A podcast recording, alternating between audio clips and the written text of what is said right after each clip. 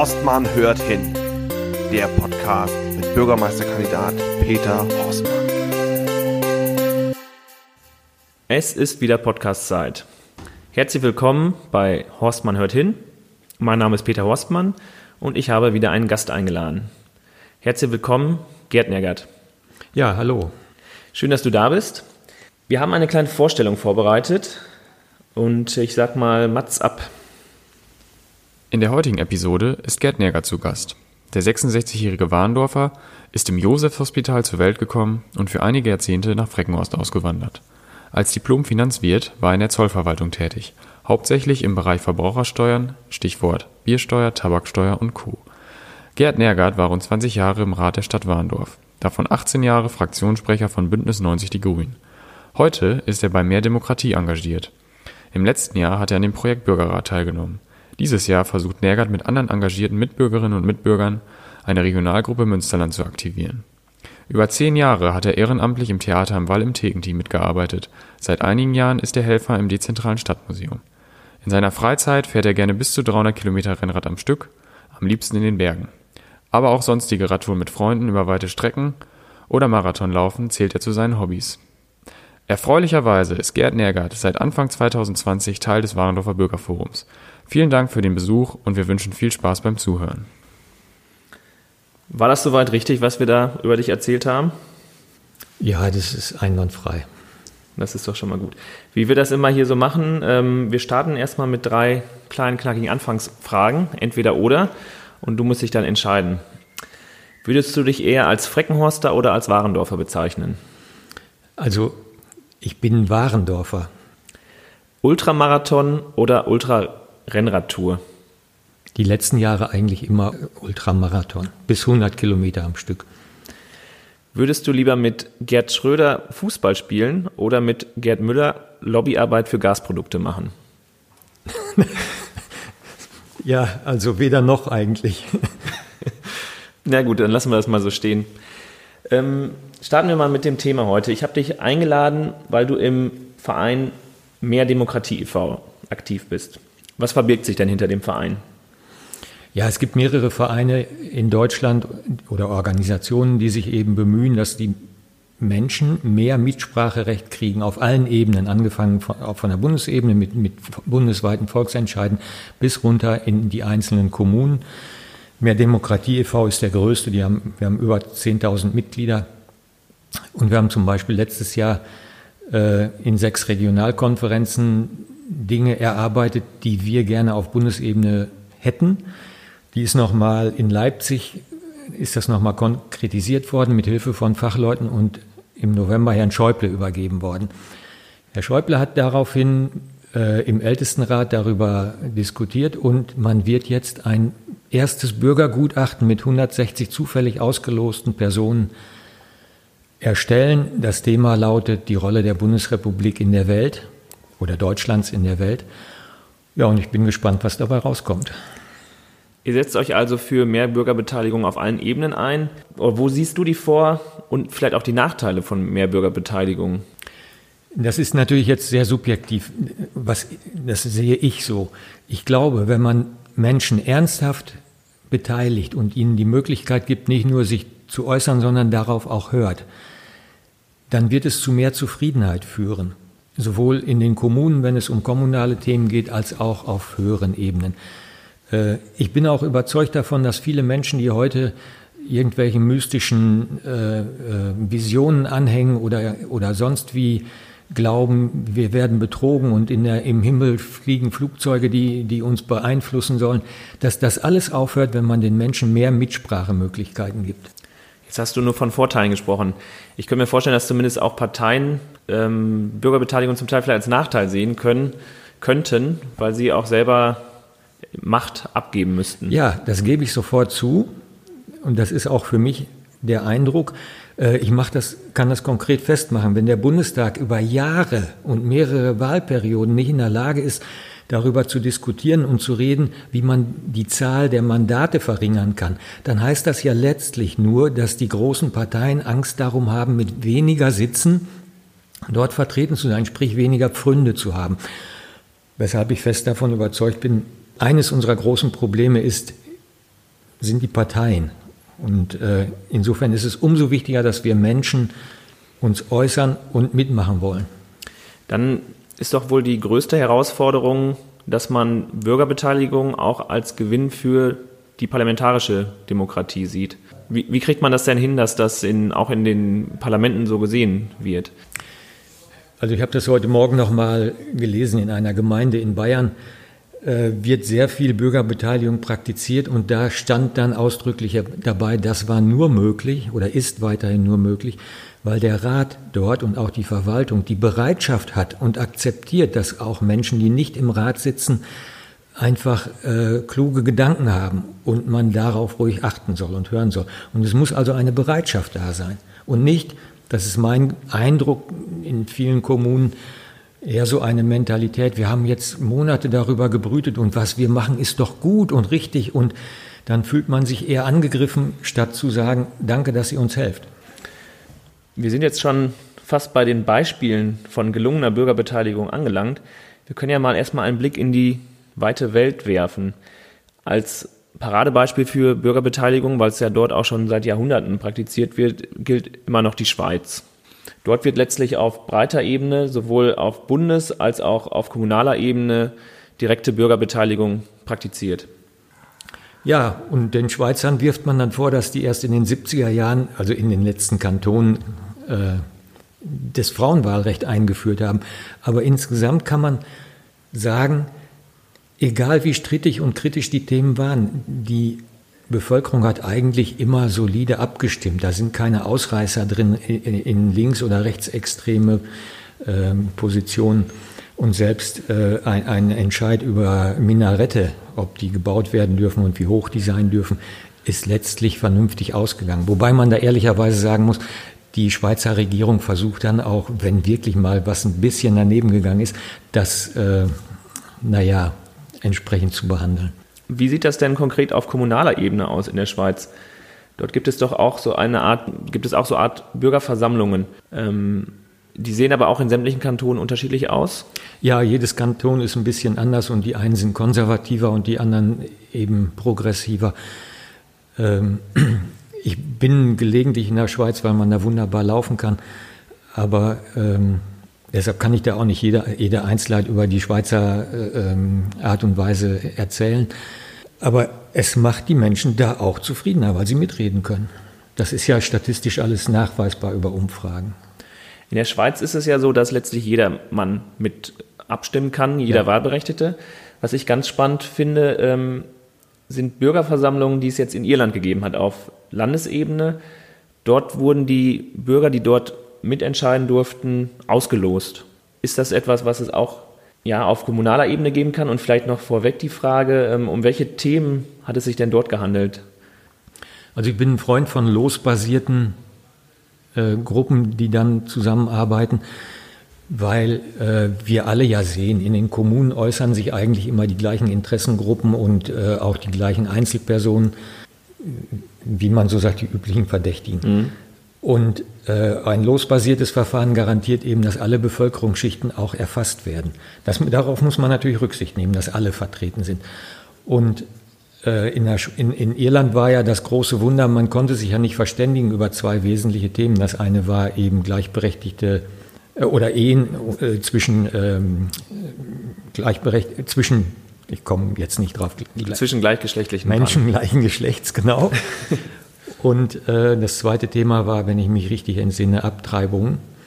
Hm. Und ähm, die Iren als erzkatholisches Volk haben ja in beiden Fällen gesagt, das muss möglich sein. Und ich glaube, dass das so friedlich in Irland abgelaufen ist, das liegt daran, dass nicht eine knappe Mehrheitsentscheidung im Parlament zustande gekommen ist, sondern dass eben eine ausgeloste Gruppe der Bevölkerung gesagt hat, wir halten das für richtig. Was ich ganz spannend fand in dem Zusammenhang, dass auch aus dem ähm, aus dieser Bürgerversammlung, die gelost war, letztlich im Nachgang Leute gesagt haben, das hat mir so viel Spaß gemacht und ich gehe jetzt auch in die parlamentarische Politik oder in die kommunale Politik vor Ort und möchte dort weiter etwas bewegen. Das kann ich im kleinen Rahmen bestätigen. Ich habe im Februar mit äh, zwei Menschen zusammengesessen aus der Gegend von Paderborn. Die waren bei diesem Projekt, was mehr Demokratie letztes Jahr gemacht hat, in, dieser, in diesen beiden Abschlusswochenenden beteiligt, die in Leipzig stattgefunden haben. Und die haben auch beide gesagt, wir waren vorher gar nicht politisch aktiv, werden jetzt aber die Kommunalpolitik weiter begleiten. Nicht mal, dass sie in eine Partei gehen, aber äh, mitmachen wollen. Ja, aber auch das wird der Fall sein und vielleicht kann man auch den Parteien auf diese Weise das sehr schmackhaft machen, dass ähm, auch ein Mitgliederzuwachs womöglich möglich ist, wenn Leute sagen, ähm, Politik ist vielleicht doch nicht so dröge, wie ich mir das vorgestellt habe und es geht dort wirklich um entscheidende Sachen, an denen ich persönlich mitwirken kann. Äh, das glaube ich auf jeden Fall. Und alle Parteien, das wissen wir ja, stöhnen darüber, dass sie zu wenig Aktive haben, egal ob auf, auf welcher Ebene. Und auch dadurch kann man sicherlich Menschen gewinnen. Das Beispiel Irland war jetzt, wie gesagt, auf landesweiter Ebene. Jetzt können wir uns ja vielleicht nochmal anschauen, was lokal auch möglich ist, weil das ja dann auch für Warendorf interessant wäre. Und ähm, dann auch kommunal in, auf bundesdeutschem Gebiet und nicht nur ins Ausland zu schauen. Da gibt es zum Beispiel die Idee des Partizipationsbeauftragten, ein etwas sperriges Wort. Was darf man sich denn darunter vorstellen? Also Vereinfacht gesagt ist das sicherlich jemand, der in der Verwaltung, vielleicht als Stabstelle beim Bürgermeister, äh, dafür sorgt, dass die Bevölkerung transparent erfährt, was in der Verwaltung an Planungen bestehen, welche großen Vorhaben anliegen äh, in den nächsten Jahren und er Ansprechpartner ist für die Bürgerschaft, damit alles eben ja, unter bestmöglicher Beteiligung der Bevölkerung ablaufen kann, dass man auch Umfragen macht, vielleicht auch diese Verfahren über Losverfahren eben Menschen aussucht, die dann über bestimmte Projekte mitreden dürfen. Im Hintergrund muss immer die Bereitschaft des Rates sein, das dann auch zu akzeptieren. Und ich bin jetzt auch für mich der Meinung, Partizipationsbeauftragte schön und gut, aber besser ist es, wenn man von vornherein eine größere Gruppe von Menschen einbindet. Über Beiräte mhm. oder sonst was. Das wäre nämlich tatsächlich auch meine Meinung. Es ist, ist bestimmt ein Anfang. Was ich dann allerdings etwas spannender finde, ähm, ist das Beispiel aus Eislingen, wo Mikrogutachten erstellt werden. Das war, glaube ich, auch das Zitat, was du ganz am Anfang schon einmal gebracht hattest, dass das nur funktioniert, wenn die Bereitschaft bei beiden ähm, Seiten vorhanden ist. Ja, das, das war die Gemeinde Weihern. Ah, das war okay. Aber in Eislingen, das ist ein ganz kleiner Ort, die haben 1300 etwa 1300 Einwohner. Und deshalb nennen die das vielleicht auch Mikrogutachten, weil die dann an einem Samstag auch eine ausgeloste Gruppe von Menschen von 20 oder 25 Personen äh, sich zusammensetzen und eben ein bestimmtes Thema bearbeiten und äh, das Ergebnis dann eben auch akzeptiert wird. Mhm. Das ist ja wichtig kann es jetzt nicht lassen, ich muss das mal sagen, wenn man in Warendorf die Menschen fragt, was wollt ihr denn auf der Emsinsel haben? Und bevor das Ergebnis überhaupt bekannt ist, die Mehrheitsfraktion erzählt, wir wollen da Wohnbebauung, dann fühle ich mich persönlich mehr als auf den Arm genommen und frage mich, was soll so ein Theater? Das kostet Geld und das Ergebnis ist ja, wird ja nicht beachtet. Das ist, glaube ich, der springende Punkt bei Bürgerbeteiligung, dass ein klares Erwartungsmanagement da ist und auch von beiden Seiten entsprechend äh, Respekt dem gegenüber gebracht wird, was dann das Ergebnis der Bürgerbeteiligung ist. Du hast gerade das Beispiel der Emsinsel gebracht und ich glaube, dass, ob man es jetzt in Mikrogutachten, du sagst gerade, das war nur an einem Nachmittag oder an einem Vor- und Nachmittag, ähm, das wäre wohl nicht ausreichend gewesen. Aber dieses geloste Parlament oder diese geloste Versammlung von Menschen, ich glaube, dass die tatsächlich in der Lage gewesen wären, eine Warendorfer Position zu finden. Und ganz unabhängig davon, ob dann Wohnbebauung oder nicht am Ende dabei rauskommt, hätte diese Position womöglich bei allen Beteiligten, die jetzt mehr oder weniger zufrieden sind mit der jetzigen gefundenen äh, Warendorfer Position, dass die eine viel weitere Akzeptanz gehabt hätte. Davon bin ich überzeugt, weil äh, wirklich die, die da mitgearbeitet haben, ja auch rausgehen und darüber reden, wie sich das entwickelt hat und warum man zu diesem Ergebnis gekommen ist. Und äh, ich würde es begrüßen, wenn man sowas machen würde. Dann stellt sich ja auch ein Stück weit die Frage, wie kommen wir denn dorthin zu diesem Mehr an Bürgerbeteiligung? Und da gibt es auch in NRW Beispiele. Bonn ist relativ weit vorne, was Bürgerbeteiligung angeht. Dort gibt es eine, eine Bürgerbeteiligungssatzung. Ich glaube, es nennt sich dort anders. Es nennt sich dort Leitlinien für mehr Bürgerbeteiligung. Wie ist das entstanden? Hast du da einen Überblick oder wie ist der Weg dorthin, um diese Leitlinien zu fassen? Also wie die Bonner jetzt konkret dahin gekommen sind, das weiß ich ehrlich gesagt nicht. Und es gibt ja auch in Deutschland inzwischen mehrere Kommunen, die das machen. Und äh, ich finde, was Bonn hat, man kann das ja auf der Internetseite von der Stadt Bonn alles äh, sich anschauen, das ist schon weit vorgeschritten und, und positiv zu sehen, dass man die Menschen da beteiligt. Und äh, ich glaube, das kann eine Stadt in jeder Größenordnung machen und sich sowas einfach mal als Beispiel nehmen. Du sprichst gerade die Seite von der Stadt Bonn an. Dort findet sich tatsächlich auch einiges zum Thema Bürgerbeteiligung und zu dem Beirat, den sie dort gegründet haben. Den Beirat gibt es jetzt seit dem Herbst 2016 und die Leitlinien, die man dort gefasst hat, die sind auch entstanden, nachdem man sich erstmal zusammengesetzt hat. Es wurden auch Bürger gelost, es wurden äh, Bürger, es wurden Ratsmitglieder hinzugefügt und auch Menschen aus der Verwaltung. Und dort hat man sich dann an den Tisch gesetzt und auch festgelegt, was sind denn die Leitlinien, die für uns entscheidend sind. Und ich glaube, dass das ganz wichtig ist, dass das am Anfang steht und wir diesen Weg hier in Warndorf genauso gehen. Das würde bedeuten, dass jetzt zunächst, dass der Rat in der neuen Wahlperiode sagt, wir wollen mehr Bürgerbeteiligung und wir wollen genau diesen Weg gehen. Wir wollen auch Leitlinien festlegen. Und wir setzen uns mit gelosten Bürgern aus dem Volk zusammen und ähm, legen fest, was, was könnten denn die Leitbilder sein. Hm, in Bonn funktioniert das jetzt seit 2016. Ich war heute auch auf der Seite und habe mir das mal angeschaut. Die tagen auch zurzeit wieder und beschäftigen sich mit konkreten Fragen, die sich dort stellen. Und genauso könnte das hier auch aussehen. Hm, ich glaube, das hatten, hattest du mir mal erzählt, es gab auch schon mal ähnliche Bestrebungen in Warendorf. Es gab schon mal einen Bürgerhaushalt.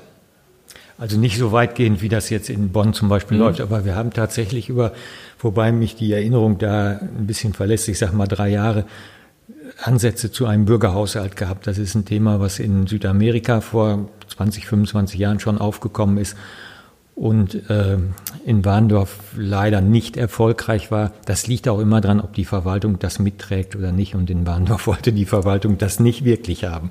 Was ich glaube, was die größte Herausforderung dann auch in Zukunft darstellt, ist das Erwartungsmanagement. Weil die Gefahr, die ja immer bei Bürgerbeteiligung besteht, wenn sie nicht gut geplant ist und wenn sie auch nicht institutionalisiert ist, wie es dann im Rahmen von dieser Leitlinien wäre, ist, dass man erstmal Bürger befragt und das Ergebnis dann doch ganz anders aussieht. Du hast es ja vorhin bei, dem, bei der Emsinsel-Problematik schon mal angesprochen. Ich glaube, dass der Weg über die Leitlinien tatsächlich der Weg wäre, um sowas zu vermeiden, dass am Ende der Rat dann doch entscheidet, wie er will. Also ich glaube schon, dass ein Rat im Ergebnis auch mal sagen kann, na, wir machen das doch anders. Aber dann muss das sauber begründet werden und, und auch den Menschen erklärt werden, warum man jetzt doch nicht den, den Weg verfolgt. Und das muss ein Einzelfall sein. Glaubst du denn, um so einen Weg ähm, jetzt Richtung Ende des Podcasts zu kommen, glaubst du, dass wir in Warendorf die Möglichkeit haben, nach der Wahl eine Mehrheit für mehr Bürgerbeteiligung zu finden? Denn in den sozialen Netzwerken kursierte unter anderem auch neulich, verkürzt dargestellt, Bürgerbeteiligung war gestern. Ist Bürgerbeteiligung nicht vielmehr morgen genauso notwendig, wie es heute schon der Fall ist? Auf jeden Fall. Und es, wenn man in den Medien verfolgt, junge Menschen haben kein Interesse mehr an diesen Dingen, dann heißt es ja gleichzeitig, doch, die haben an einzelnen Projekten Interesse und da machen sie mit und dann sind sie erstmal wieder weg oder tauchen in einem anderen Projekt auf und das wird in Warendorf auch so sein.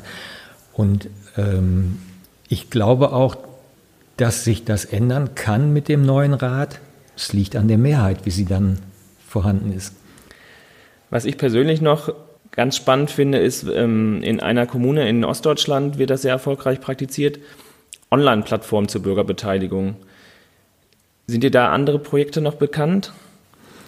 Also, was ich mir da gerade drunter vorstelle, ist, das habe ich vor ein paar Tagen gelesen, die Stadt Detmold, die ist ja gar nicht so weit weg von hier, die hat ein, äh, ein, ein digitales Programm eingeführt, das nennt sich Konsul und soll eben auf digitalem Wege für mehr Bürgerbeteiligung und Transparenz sorgen. Jetzt bin ich ja digital nicht gerade gut unterwegs, so dass ich mir das eher so vorstelle wie das, was bisher konservativ läuft, einfach äh, ins Netz übertragen wird. Aber sinnvoll ist das sicherlich Zumal das äh, wie Linux eine Open Source Programm ist und äh, da jeder äh, mitmachen kann. Klingt also so, als ob man das sehr einfach auch adaptieren könnte. Ich habe auch erfahren, dass es Projekte gibt, in denen dann auf diesen Online-Plattformen die Bürger Dinge vorstellen können, was ihnen wichtig ist, was sie für Ideen haben, sich dort auch wiederum Netzwerke bilden könnten. Und ich glaube, dass sowas hier auch in Warndorf durchaus Zulauf finden könnte. In Warndorf gibt es ja auch inzwischen ein kleines Netzwerk, die wollen mehr Bürgerbeteiligung per Antrag auch einfordern. Das klingt doch nach dem richtigen Weg. Ja, sehe ich auch so. Gerd, ich danke dir sehr herzlich dafür, dass du hier zu Gast warst. Möchtest du noch was zum Abschluss sagen? Ja, ich drücke dir die Daumen für die Wahl. Vielen Dank. Bis bald. Ja, Vielen tschüss. Dank auch fürs Zuhören und ich hoffe, wir hören und sehen uns bald wieder. Tschüss. Das war Horstmann hört hin, Podcast mit Bürgermeisterkandidat Peter Horstmann.